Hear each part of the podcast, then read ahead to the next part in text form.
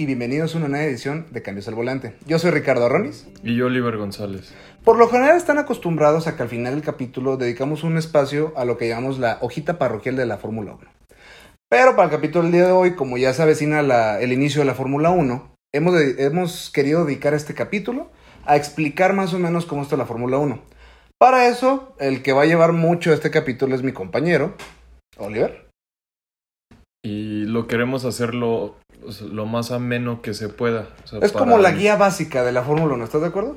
Sí, yo- o sea, yo lo veo como para dejar de decir que son coches dándole vueltas a una pista lo menso. Más que nada porque el año pasado que hubo mucho refuego porque iban a quitar la Fórmula 1, que al parecer ya todo el mundo ya era este fanático de la Fórmula 1, que no era posible.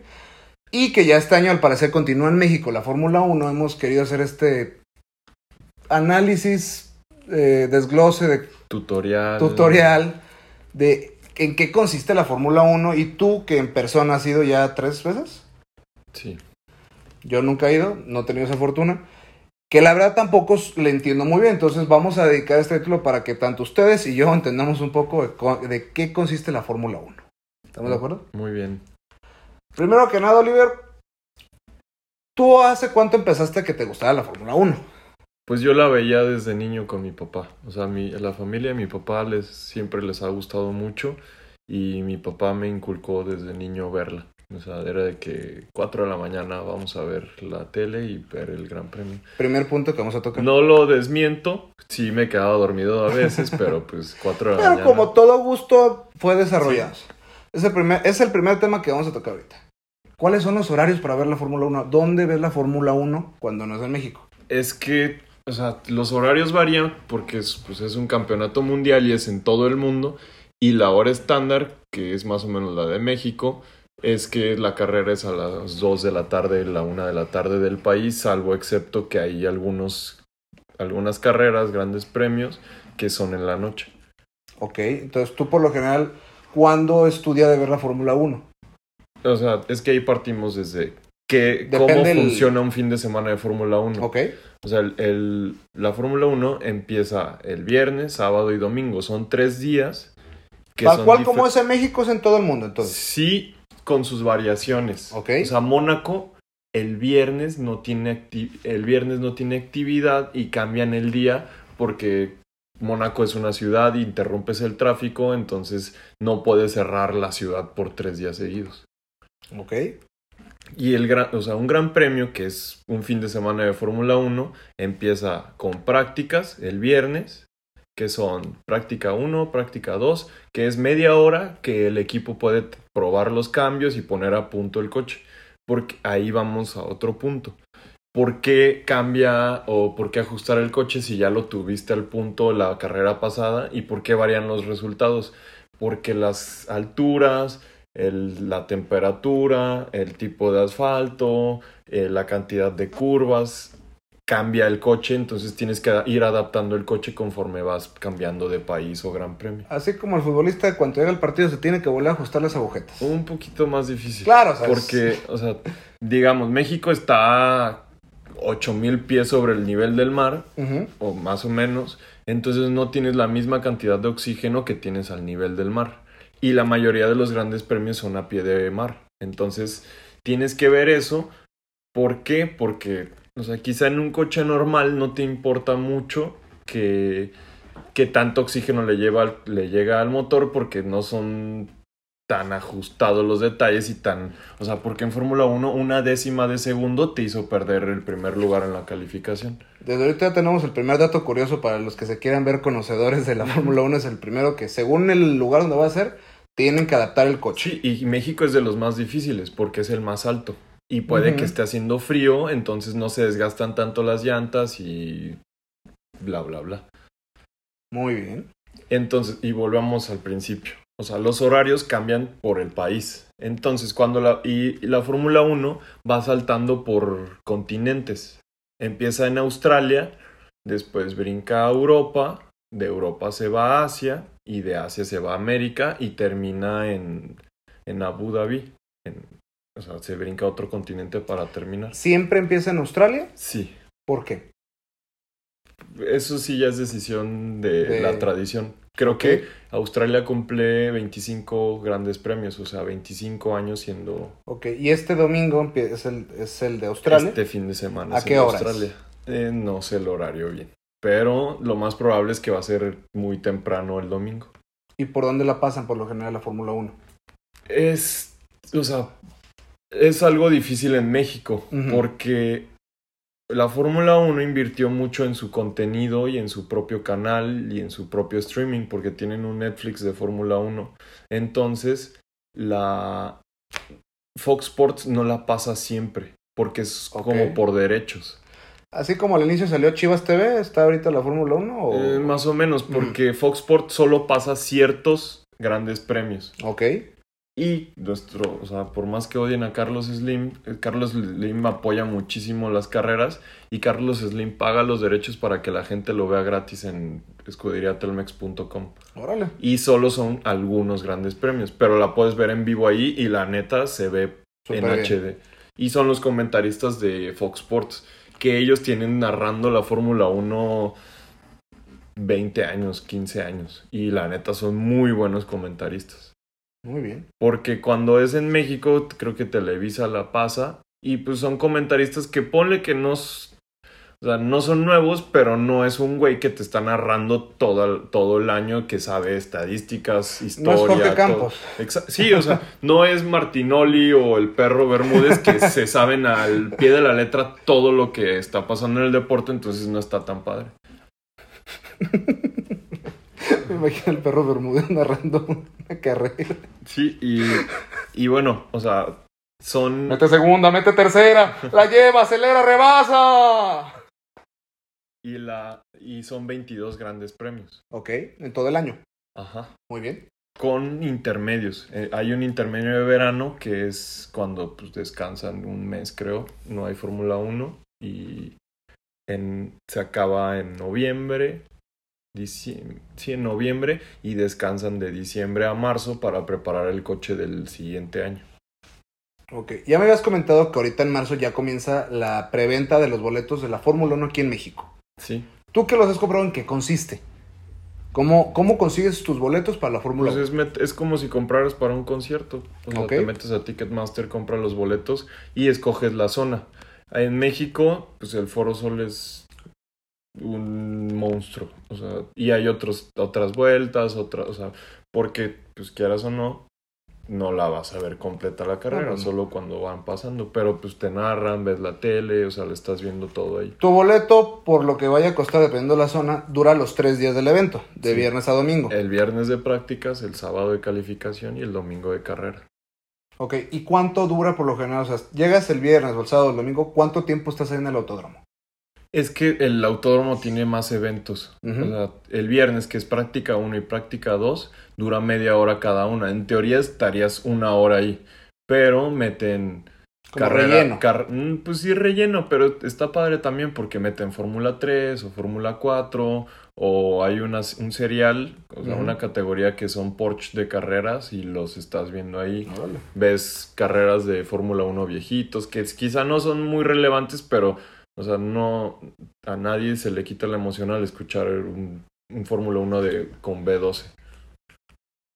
Ya estando en tu lugar, ya sea el, el foro que dijiste. Vas, te compras tu sanduichito, tu pizza, te compras tu cerveza. ¿Cómo funciona eso? Es ir al estadio, Tal cual. pero es un poquito más caro. O sea, sí, sí gastas poquito más, pero, o sea, vale muchísimo la pena. Porque ahí volvemos a explicar en sí todo lo que es.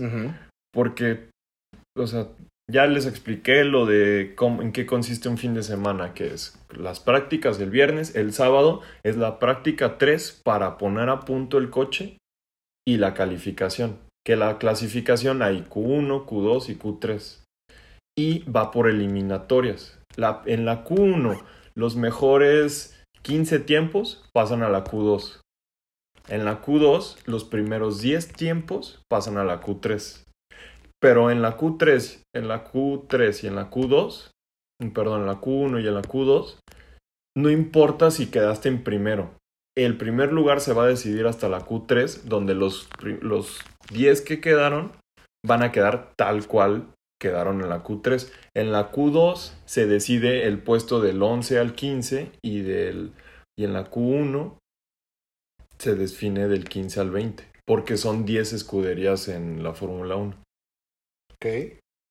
¿Cuántos pilotos tiene cada escudería? Dos. Ok, todos, o sea, de Todos cajón. tienen dos de cajón.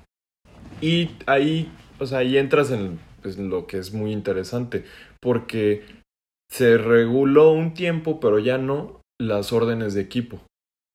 O sea, por, pongamos por ejemplo a Mercedes o a Ferrari, el que sea. O sea, Mercedes tiene dos pilotos. Uno que es cuatro veces campeón del mundo con toda la experiencia del mundo. Y a otro que es un chavo de que nació en el 96. O sea, que tiene 23 años. No tiene mucha experiencia, pero salió todo un campeón. ¿Cuál de esos es Hamilton? No, estoy hablando de Ferrari. ¿Ah, neta? Hamilton Ah. está en Mercedes. Es Vettel. Vettel es un pues es un lobo de mar que la neta se sabe todas, todas.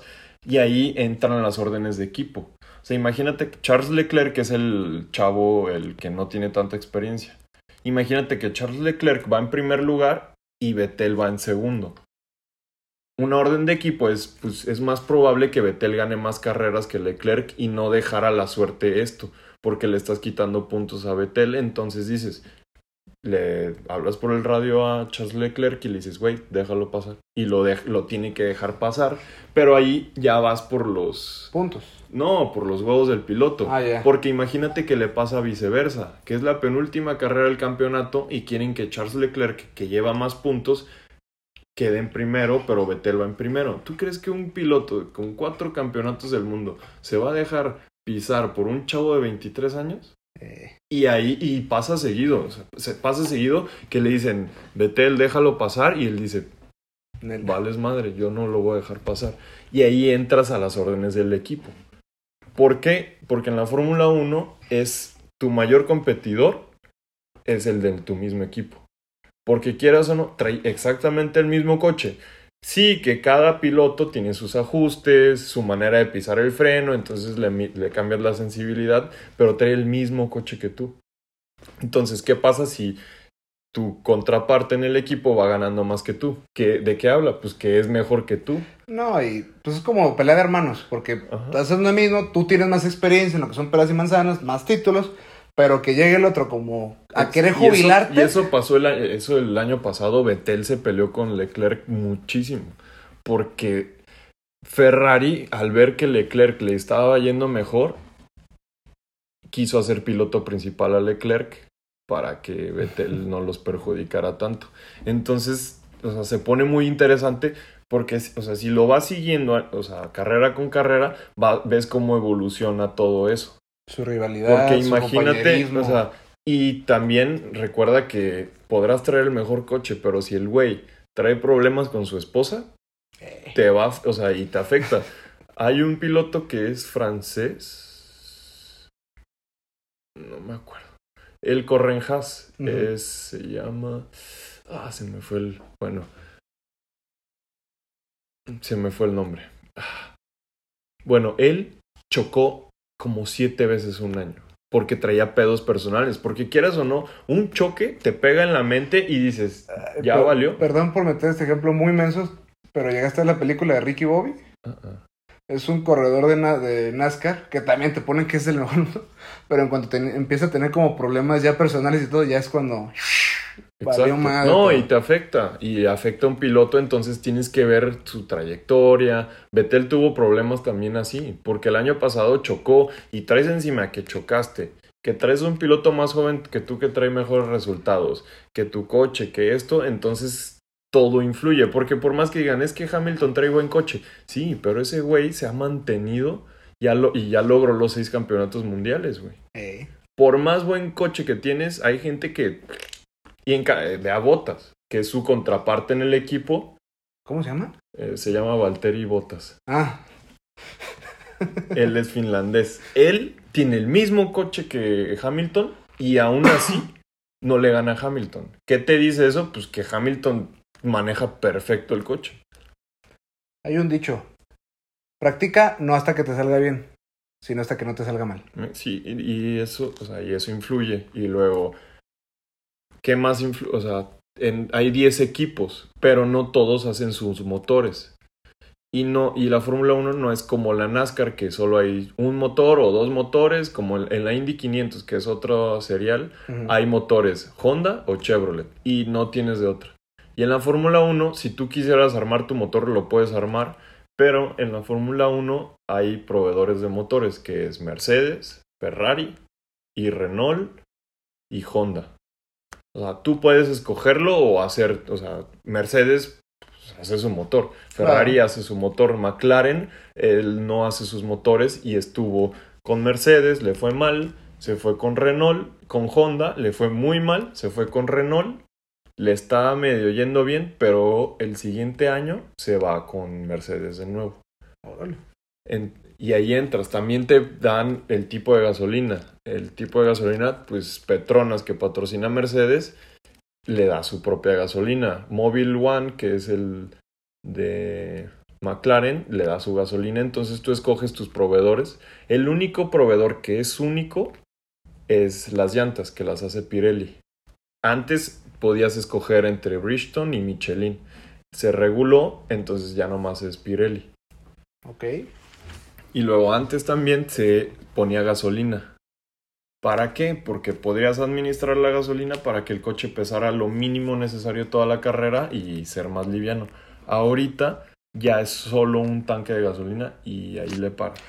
O sea, ya no hay de que parar en los pits para echar gasolina. No. Ya es un tanque para toda la carrera. Y te aguantas. Ya en los pits, ya en las paradas en pits, solo hay Cambio de cambios de llantas y ya. Y si le volaste un alerón, pues le cambian el alerón ahí. Órale. Pero ahí en la gasolina dices, pues qué chiste, ya ni tienes que ver eso, pero no, Tienen cuenta. que, que le rinda. No, hay, o sea, en un Fórmula 1 hay mapeos de gasolina, Ok. porque, bueno, pongamos, eh, hubo una polémica con Mercedes hace poquito que había que en, una carrera o en una calificación se escucha por el radio que le dicen a Hamilton, Hammer Time. Y en cuanto le dicen Hammer Time, cambió el mapeo del motor y se volvió un coche dos segundos más rápido que el, otro. Y eso en Fórmula 1 es muchísimo tiempo. Entonces hay mapeos de motor en calificación que no te que no necesitas administrar la gasolina porque pues dura duras 10 minutos en O sea, el Hamilton es. Báilale, mi rey. Sí, es el modo máximo de consumo de gasolina que no te importa la gasolina que ya es gastes como porque recta final, mámate Ajá. muñeco. O sea. y, y haz de cuenta, en la calificación que no te importa, haces que el motor le eche más gasolina para que arranque más. Órale. Pero en carrera que tienes que ir administrando tu Que te rinda. gasolina, hay mapeos. Y hay mapeos de ahorro de gasolina de que ya, güey, ya estás en la última cinco vueltas, ya no podemos gastar tanta gasolina. Entonces cambias el mapeo para que te ahorre gasolina, pero al ahorrar gasolina te vas más lento y se te acercan los demás.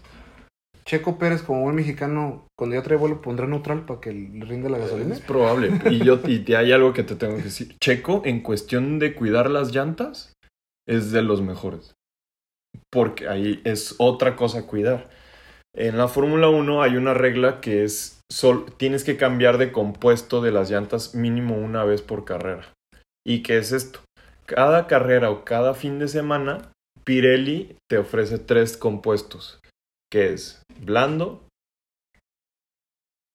duro y súper blando. Y bueno, y tienes las de lluvia, que, que esas no cuentan ahí. Pero ahí es otra vez entra la administración del piloto y del equipo, porque las blandas te dan un agarre y te dan velocidad increíble, pero se consumen más rápido que las duras. Ahí tienes que llegar más a pits. Exacto. Y las duras te dan menos agarre, pero te duran mucho más. Ok. Entonces, y las medias, pues te dan entre los dos. Y ahí es donde entra que si tú entraste con blandas en, a la carrera, por fuerza tienes que usar otro compuesto de llantas. Por fuerza tienes que irte a las medias o a las duras. Y ahí entramos otra vez a las condiciones de la pista. Mónaco, que es una carrera de muchas frenadas, te va a desgastar las llantas en friega, entonces te vas por las duras y tienes que administrarlas para que te vaya bien en la carrera. Monza, que es un circuito de muchas rectas, de mucha velocidad, sí te va a consumir las llantas, pero no de la misma manera que un, que un Mónaco, que un Singapur, que son circuitos callejeros. Y eso influye en el piloto. ¿Otra pregunta, amigo? Es que me. O sea, sí es mucho, mucho, mucho lo que está detrás de. Ahorita por lo que me estás. Es que, o sea, es que es un. es- imagínate, o sea, un moto, un volante de Fórmula 1 Ujú. tiene alrededor de 70 botones. Órale. O sea, entre el mapeo del motor, el diferencial, la manera en que está sensible los frenos, el acelerador, el Que claro, esto es porque con el paso del tiempo ha mejorado su tecnología de- dentro de las carreras. Ah, claro, o sea, en los 80s, ¿no? O sea, no tenían cambios al volante. Era. Eran cambios con la mano. Y el y ahorita el, los cambios son al volante y el clutch estoy casi seguro que es en el volante también. Wow. Entonces tú vas con el botón, el clutch en el volante, los cambios en el volante, eh, la perilla para el, el mapeo del motor, para el chasis, para el diferencial, para el radio, para el agua, para todo. O sea, todo lo traes en el volante. Y sí, o sea, no estás operando el volante todo el tiempo, pero quieras o no, pues vas a 300 kilómetros por hora y tienes que mover una perillita. Son ocho velocidades y creo que el motor de Fórmula 1 va más rápido que el aleteo de un colibrí. O sea, los cilindros. ¿O cómo? Sí, las revoluciones Ah, por minuto. Oh, es que yo lo dije al inicio del programa. Yo, la verdad, soy un fanático No, de, los, está bien. de los automóviles, más no soy un fanático de la Fórmula 1. Entonces, Y, o sea, y ahí podemos ir a otras tecnologías que tienen, que otras cosas que tiene que cuidar el piloto a la hora de ir manejando. Hay un, si vemos un Fórmula 1, el alerón trasero, que es como el spoiler de un coche, tiene una paleta que se abre y se cierra. ok. O sea, normalmente va vertical, que hace que el coche se pegue al suelo y no vuele, porque, o sea, un Fórmula 1 podría ir boca abajo y no se caería por la velocidad y la carga aerodinámica que tiene. Yendo a su máxima velocidad. Mm, o simplemente sea, con. Por una, una velocidad X. Órale. Entonces, ese alerón se abre y se cierra. Pero ahí van más regulaciones, más todo. Ese alerón en una calificación solamente se puede abrir en ciertas, en ciertas partes de la pista, Muy bien. que son rectas, porque si ese aler- alerón se queda abierto en una, en una curva, el piloto vuela y choca. Entonces, y a ver, tú que eres, ya lo demostraste, un gran fanático de la Fórmula 1. Y, o sea, para terminarte eso, el, o sea, ese alerón en una carrera solo lo puedes habilitar si estás a menos de un segundo de distancia de tu oponente delantero. Es como un. Si estás a 1 o 100, 1.1 segundos, Ujú. no lo puedes abrir. Ya que estás a un segundo o menos, lo puedes es abrir. como quien dice. Y eso te da un punch para que puedas alcanzarlo. Y ese alerón se quita y se pone conforme vas pasando por las zonas. No es todo el circuito. Antes de que me interrumpieras, pero. Perdón. Ya nos demostraste el gran conocimiento que tienes dentro de todo esto que es la Fórmula 1.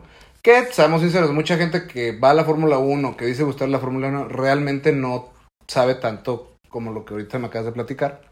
Espero que esto les vaya a ayudar. Tú, ahorita ya mezclando un poco con lo que por lo general también hablamos, es. Entonces, ¿tú qué opinas de las versiones de coches que son más como tirándole a auto de, carreras? Dígase el GT3 este, RS, dígase a las versiones Copa, los saca Seat, a veces Audi. ¿Qué, qué opinas de esos, de esos autos? Que no tienen las comodidades de un auto, pero y quieren ser como un auto de carreras. Pues es, depende de qué uso le vas a dar. Si tienes ese coche para, para meterte al circuito de tu ciudad o aquí en Guadalajara al autódromo y puedes ir a darle unas vueltas porque te gusta pisarle al coche, pues está muy bien. Pero si pasas a que es un coche que no trae aire acondicionado, que no trae manijas, que no trae estéreo, que el emblema es una calca como el Porsche, no es concha y no está a gusto y no vas a andar a gusto. Porque además un coche de carreras trae una suspensión durísima que cada bache te va a mover la mollera durísimo. Pues me gustó eso que dijiste, de si lo destinas para un hobby en específico, está bien. Pero no, no porque puedas comprarlo sin, este, y nomás lo vas a traer del diario, por decir, es el que es el más caro. Y quieras o no, o sea, el sonido de un, mo- de un coche de carreras que es muy alto, dices, es que me encanta ese sonido. Pero quieras o no, en cada semáforo que estés escuchando el... Ah. O sea, ya no te gusta tanto. Muy bien. Y para terminar, Oliver, para todos aquellos que este año decenio la Fórmula 1, ¿qué consejo les das? Ya acercándose las fechas, ya que ya están, ya compraron, ponle que ahora en marzo compramos boletos y ya se, ya para dentro de seis meses, siete meses. Traten de seguir en Twitter las noticias. O sea, para no llegar en blanco. Que, que no puedas, eh, o sea, que no puedas ver todas las carreras.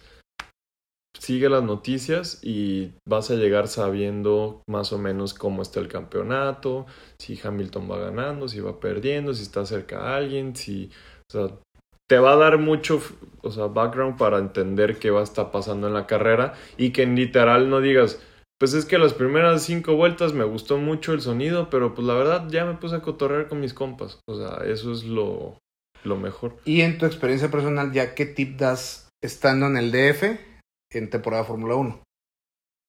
¿Cómo? O sea, recomiendas que agarren Uber, váyanse en metro, ¿qué Pues hay, o sea, hay opciones, depende de tu potencial. económico? O sea, si pagaste un boleto de, de paddock, pues te va a dar estacionamiento para ti, para tu guarro y vas a salir y te van a cuidar para la salida y te vas a ir rápido.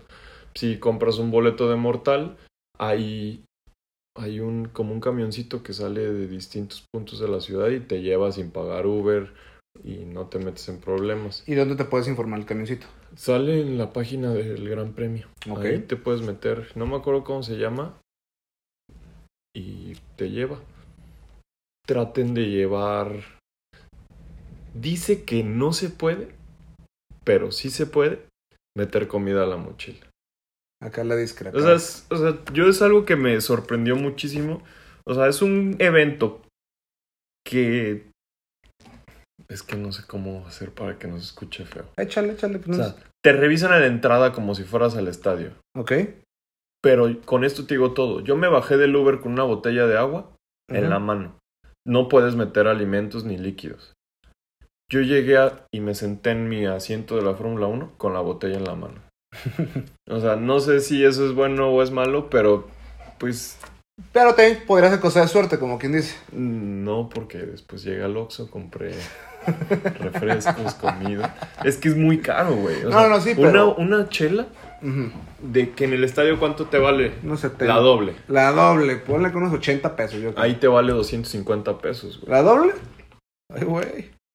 Una pizza de las Domino que venden en el estadio. ¿Cuánto te vale en el estadio? Como 100 pesos. Yo pagué 350 por esa pizza. Era familiar, era la Dominator. o sea, yo dije, me puedo comprar tres Little Caesars con lo que pagué por un. un Y hasta palitos de pan, güey. O sea, eso es un buen tip. Ok. Y la mercancía, o sea, de que pues quiero comprarme una souvenir. gorra.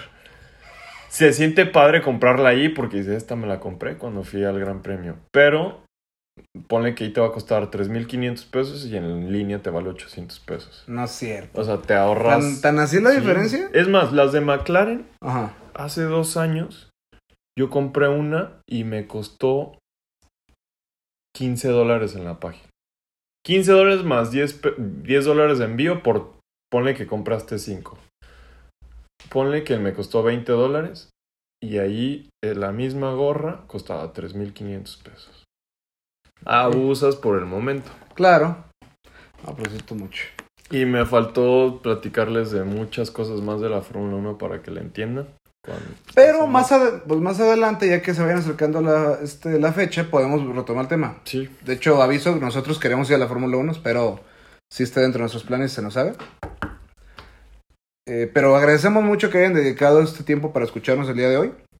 Eh, les pedimos que nos sigan en redes sociales, estamos en Instagram y Facebook como Cambios al Volante. Nos vemos la siguiente semana. y ya apagamos la alarma. que Ya sonaba. quitamos la alarma y nos hicieron un comentario porque la alarma de, de humo que tenemos aquí en, en el estudio sonaba. Bueno, Pero bueno, les agradecemos mucho. Gracias. Hasta la próxima.